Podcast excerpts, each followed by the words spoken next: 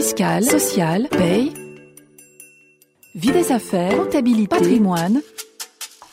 RF Play, RF Play, la chaîne de la revue fiduciaire, de l'information à la formation.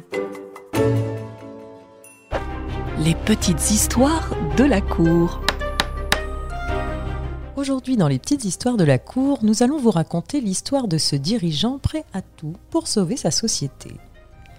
Lorsqu'une entreprise est dans l'impossibilité de faire face à son passif exigible avec son actif disponible, on dit alors qu'elle est en cessation des paiements, son dirigeant doit demander l'ouverture d'une procédure collective, redressement ou liquidation judiciaire.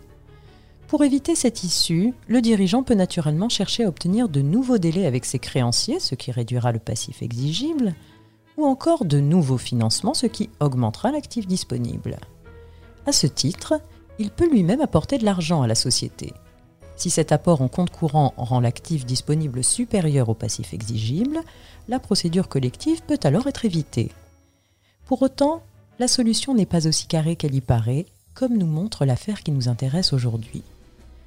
À la demande d'un de ses créanciers, une société est mise en redressement judiciaire, le tribunal de commerce ayant constaté qu'elle avait un passif de 96 000 euros et qu'elle n'avait aucun actif. Le dirigeant fait appel. Et la Cour d'appel va donc à son tour juger si la société est ou non en état de cessation des paiements. Pour cela, elle prendra en compte les montants de l'actif et du passif à la date à laquelle elle statuera.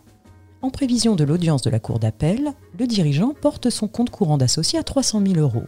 Cette somme étant très supérieure au montant du passif exigible, le redressement devrait donc être infirmé. La Cour d'appel relève plusieurs aberrations ou anomalies dans la situation de la société, notamment que la société ne dispose pas d'un compte bancaire, ou encore que ses charges sont réglées par le gérant ou par un tiers, que le compte courant d'associé du gérant est de 300 000 euros pour un capital de 10 000 euros, et encore que la société ne produit ni compte d'exploitation ni document prévisionnel. Au vu de ces circonstances, les juges estiment que l'apport en compte courant du gérant constitue un financement anormal destiné à soutenir artificiellement la trésorerie en dissimulant la persistance de l'état de cessation des paiements. Les juges d'appel confirment donc le redressement judiciaire de la société. La Cour de cassation valide cette décision.